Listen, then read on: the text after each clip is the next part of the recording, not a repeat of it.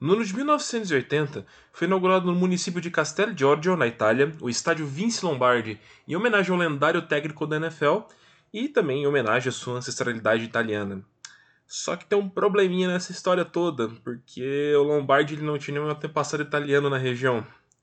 Você quer ouvir mais sobre essa história e sobre outras histórias do futebol americano no sul da Europa?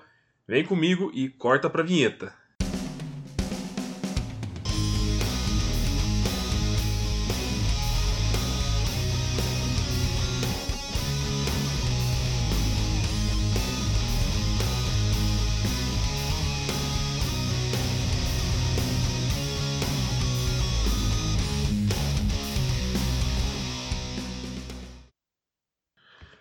Bom dia, boa tarde, boa noite você que está me ouvindo. Meu nome é Alexandre Ribeiro e você está acompanhando mais um episódio do podcast Mundo da Bola Val, sua fonte semanal de notícias e curiosidades sobre o futebol americano no Brasil e no mundo.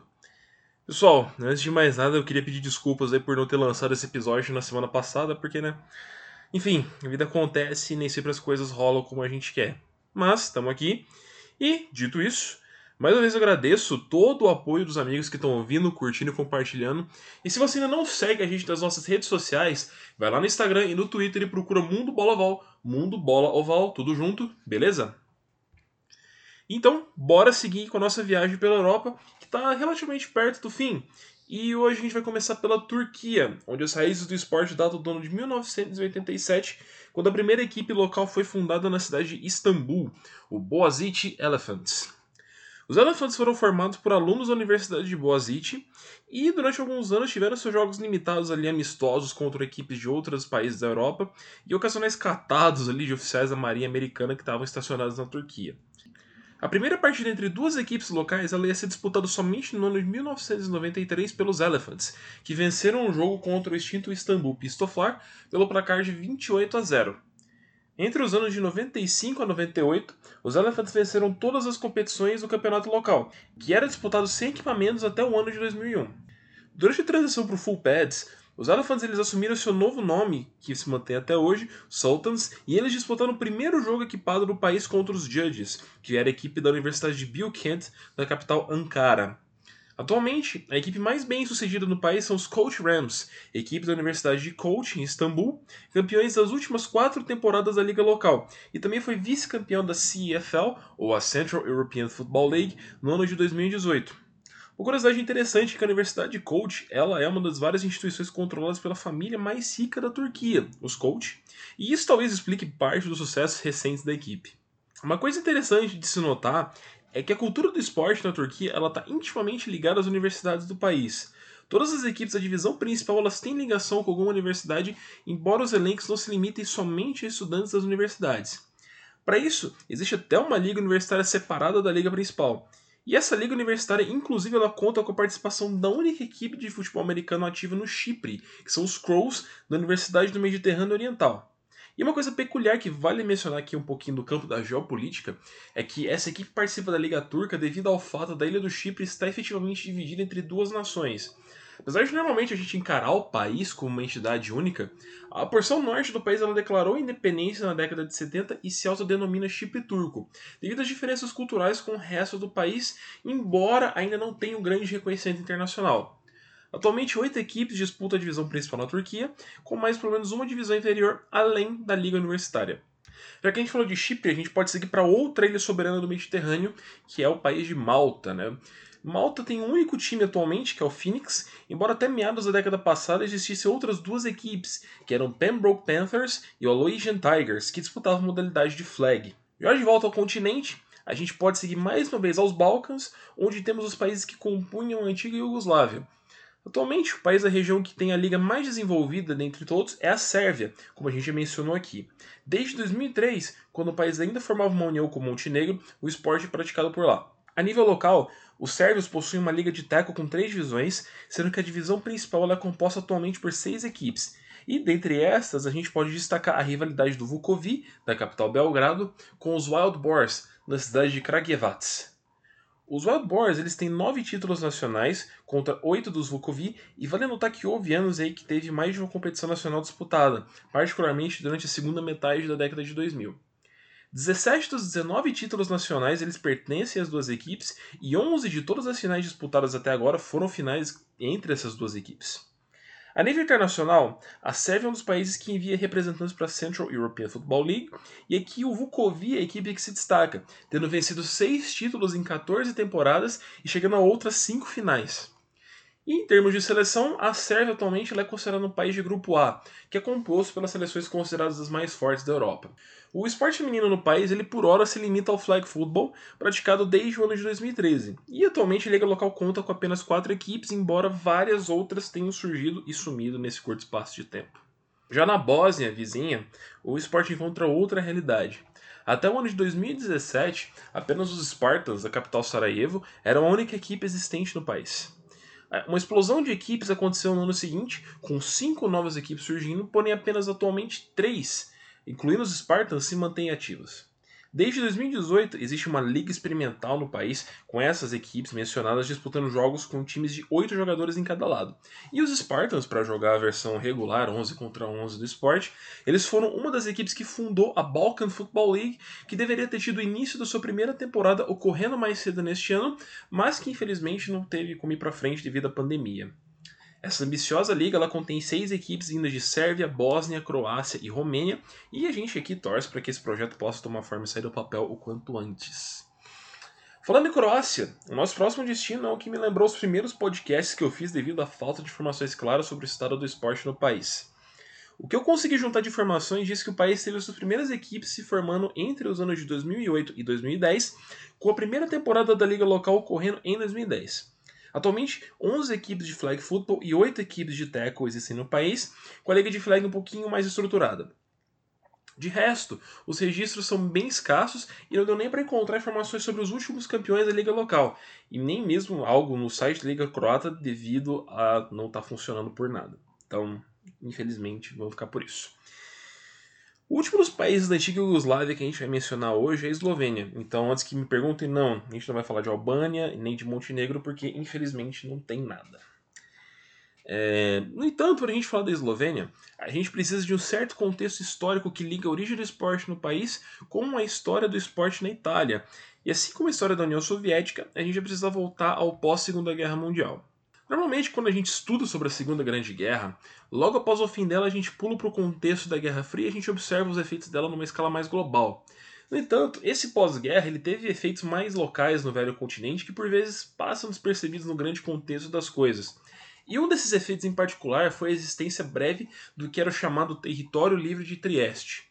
Localizado no que é hoje a região em torno das fronteiras da Eslovênia com Itália e Croácia, às margens do Mar Adriático, Trieste foi um território que existiu entre os anos 1947 e 1954 e foi estabelecido como uma zona tampão entre a Itália e a Iugoslávia, que viam o porto de Trieste como ponto estratégico para os seus territórios. Esse território foi efetivamente particionado entre as duas nações depois do ano de 1954. Porém, no curto espaço de tempo que ele existiu, ele foi sede de sete temporadas de partidas disputadas por equipes formadas pelos Trust, que era um grupo das tropas americanas em Trieste. A gente não sabe o resultado dos jogos, nem a maioria das equipes que foi formada na época, mas é certo, existem registros que os torneios ocorreram por lá.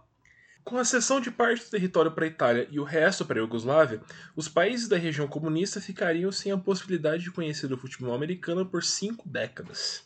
A Eslovênia ela só veria um time surgir no ano de 2002, quando os Silverhawks foram fundados na capital Ljubljana. A federação demoraria mais uns bons anos para surgir, só em 2009. E a liga local ela seria dominada pelos Silverhawks até 2017. As seis temporadas disputadas até então elas caíram nas mãos da equipe. Por alguns anos, na década passada, os Silverhawks também disputaram a primeira divisão da Liga Austríaca, bem como foi o caso de outras equipes que eu mencionei no programa passado. A temporada 2018 não ocorreu devido a questões financeiras, mas a de 2019 viu seu primeiro novo campeão com o Don Jali Tigers. Além dos seniors full pads, ainda as modalidades juniores full pad masculina, bem como flag masculino e feminino no país também. Enquanto isso, na Itália, bom, é... aqui a gente tem um problema, não é exatamente um problema, mas assim, a gente tem muita coisa. A gente tem tanta coisa para falar sobre o futebol americano na Itália que existe um, um, o próprio museu online de futebol americano. Se você entender italiano, se você quiser se arriscar lá, recomendo bastante. Tem bastante coisa legal, tem bastante coisa sobre a história do esporte na Itália. É o Museu da Federação Italiana. E se você tiver interesse em visitar, o link é mufa.fidaf.org. M-U-F-A.F-I-D-A-F.org. E existe até o próprio museu na cidade de Castello Giorgio, que eu já mencionei no começo do programa. Se um dia você quiser visitar, se está na Itália de bobeira, dá uma passada em Castello Giorgio, vai lá ver o Museu de Futebol Americano. Então, beleza? Bom, a gente vai ter que voltar mais no tempo para falar do esporte no país.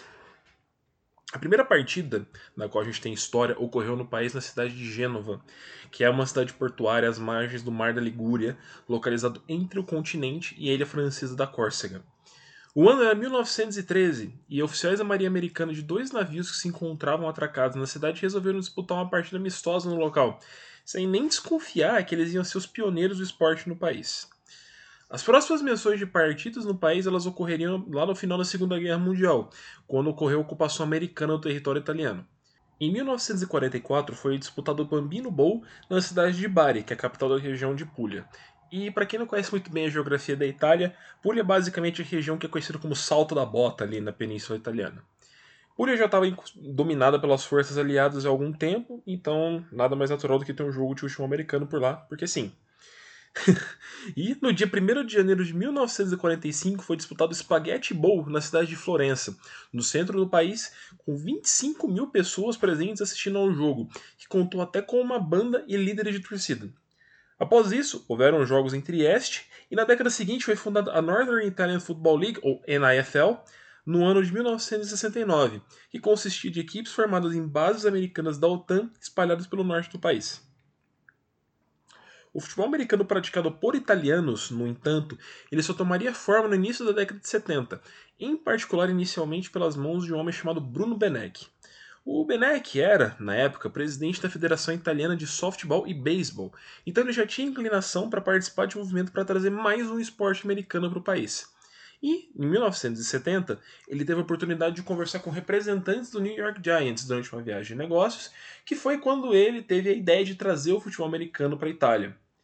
Então, em 1972, durante um jantar ali na mesma cidade de Gênova, onde tudo havia começado no país, o Benek e mais alguns parceiros eles fundaram a Federação Italiana de Futebol Americano, ou simplesmente FIFA, que é um nome bem original e bem criativo.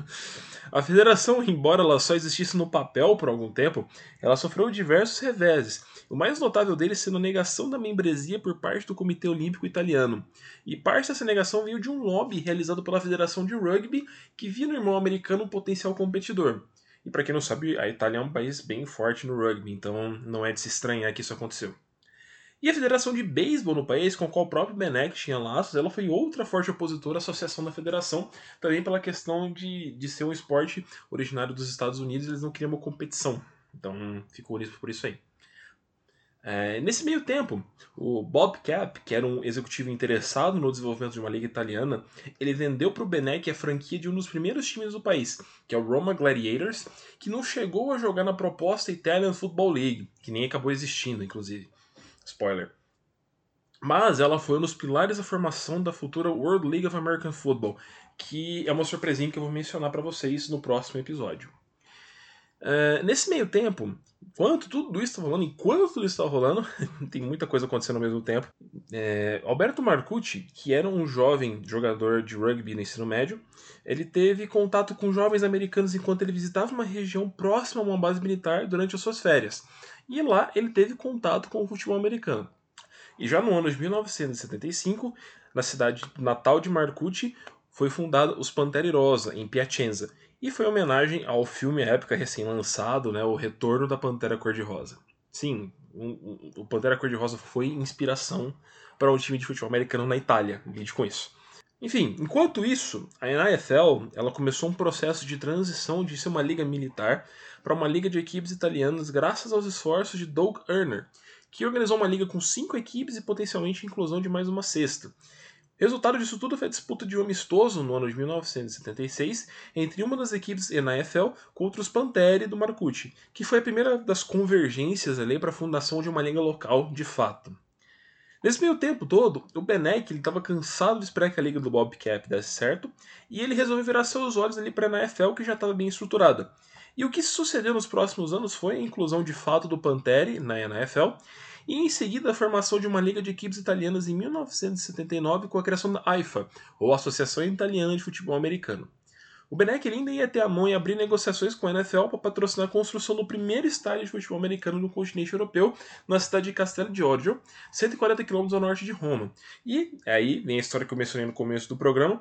Ele convenceu a NFL é, a nomear o estádio como Vince Lombardi de forma a atrair investidores, de forma a atrair turistas muito embora todo mundo ali envolvido com essa, com essa negociação soubesse que o Vince Lombardi, na verdade, ele tinha ancestralidade italiana, mas de uma cidade do sul da Itália, não de Castel di Oggio, que ela é mais central. Então ficou por isso mesmo. Mas o, o estádio de Castel de Oggio acabou dando certo, e ele inclusive existe até hoje e é utilizado até hoje pela, é, pela Liga Italiana. Enfim, o esporte acabou, guardadas as devidas proporções, explodindo no país e em 1981 a primeira encarnação da seleção italiana estreou com uma derrota para a Alemanha Ocidental por 12 a 0. Os italianos, eles no entanto, eles iam ter uma grande evolução em poucos anos e eles iam ser os primeiros campeões europeus a nível de seleção jogando em casa no ano de 1983. Em 85 eles iriam sediar o campeonato novamente, só que eles tiveram um gosto amargo ao perder a final para os finlandeses, né? O troco seria na edição seguinte, em 87, embora os italianos eles não tivessem enfrentado a Finlândia apesar da competição ter sido sediada por lá. Em 93, de novo o final se repetiu, é, com os finlandeses ganhando, e em 95, mais uma vez, então a gente teve quatro oportunidades que teve Itália e Finlândia, com três vitórias da Finlândia, inclusive em 95 foi a última vitória da Finlândia sobre a Itália. E depois disso, em por mais de duas décadas, a Itália não chegaria mais entre os semifinalistas da competição, muito embora se mantivesse como uma seleção de chamado Grupo A. É, no entanto, notícias boas aí para os fãs da Itália. É, a, Itália na, na, última competição europeia ela voltou a, a, chegar nas semifinais e elas deveriam ter ocorrido esse ano, porém, pela questão da pandemia, o campeonato foi adiado para o ano que vem, fina, as finais do campeonato. Então a Itália ela está para disputar a semifinal em agosto do ano que vem.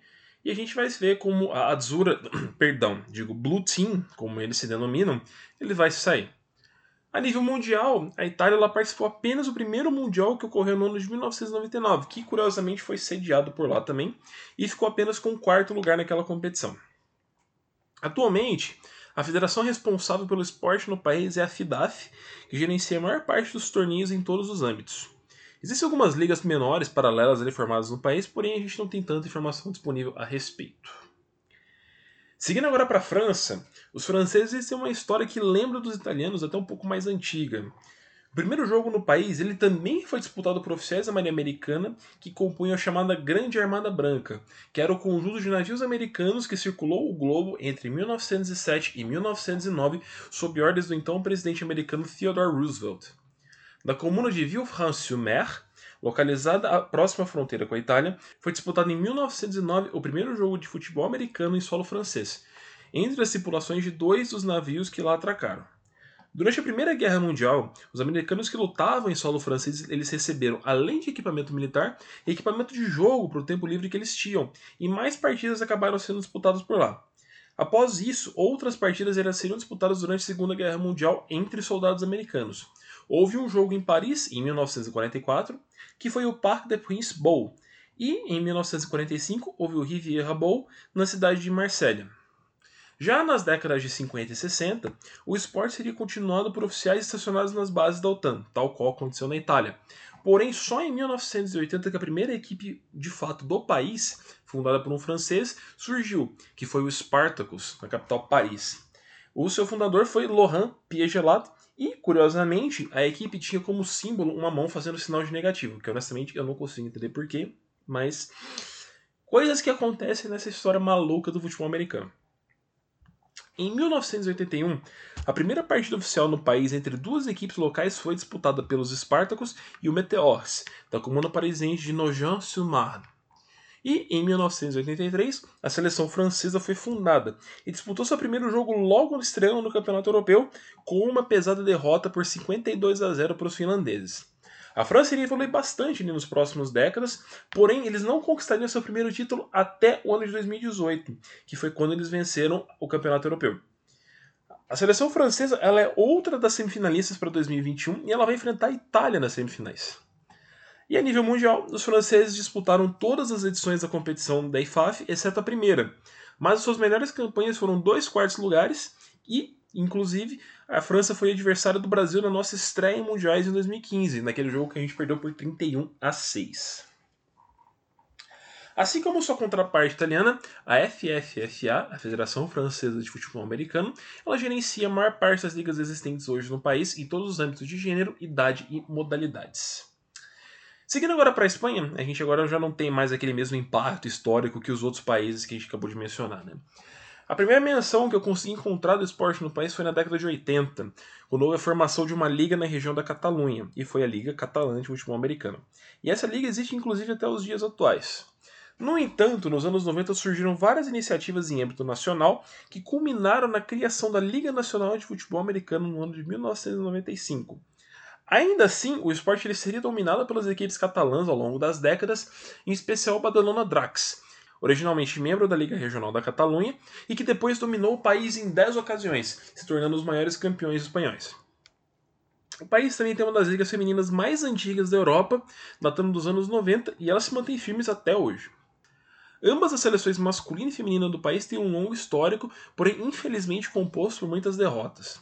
A masculina existe desde 89 e é uma das seleções consideradas o que é chamado Grupo B, dentre os três grupos do ranking europeu de seleções masculinas. Já a feminina existe desde 2010 e em 2015 a Espanha até foi anfitriã do primeiro campeonato europeu feminino de full pads. Tanto nessa edição quanto na do ano passado, as espanholas acabaram amargando o sexto e último lugar na competição. E, para encerrar a viagem de hoje, a gente vai falar brevemente de Portugal. E a gente vai falar brevemente porque lá é um ponto um tanto quanto fora da curva em se falando de história do esporte na Europa. Por lá, o esporte mais recente que até mesmo aqui no Brasil, com a primeira equipe local surgindo apenas em 2004 na cidade de Porto, que são os Renegades. Ele leva seis anos até a formação da Liga Nacional, mas atualmente a Liga já se encontra bem estabelecida no país. Nos últimos 10 anos, nove edições foram conquistadas por equipes da capital Lisboa. E a única exceção foi a equipe de Porto Scala Dragons, que é da cidade de Vila Nova de Gaia, na região metropolitana do Porto, que fica no litoral norte do país. Há um projeto desde 2016 da formação da seleção nacional, porém ela ainda não disputou nenhuma partida, seja amistosa ou oficial. E enquanto isso, se o esporte masculino ainda engatinha, o feminino é um recém-nascido, contando por hora apenas com as equipes de Mutts e Dyers da cidade do Porto, que atualmente jogam apenas amistosos contra equipes da Espanha enquanto a competição local não surge. E uma curiosidade interessante é que os Dyers eles foram formados por ex-jogadoras do Mutts, depois de algumas várias tretas internas, né? E se por um lado, quanto mais times melhor, é, é um tanto quanto triste ver que essas cisões acontecem e acabam enfraquecendo o crescimento do esporte e infelizmente não é um caso isolado, nem a nível de Portugal, nem a nível mundial. Então, pessoal, evitem briguinhas e picuinhas, por favor. Vamos fazer o futebol americano crescer e ser um esporte grande e foda, beleza? Bom, feito meu rant, né, como se diz em inglês, é, a gente vai fechar por agora a nossa viagem. Semana que vem, praticamente certo que a gente finalize. Se não finalizar, vai ficar faltando bem pouca coisa, mas eu acredito que a gente vai, vai conseguir encerrar tudo. E eu agradeço a você que nos acompanhou até aqui. Não esquece de seguir a gente nas nossas redes sociais ali, Mundo Boloval, Mundo Boloval tudo junto, Instagram e Twitter. E até o próximo programa. Fui!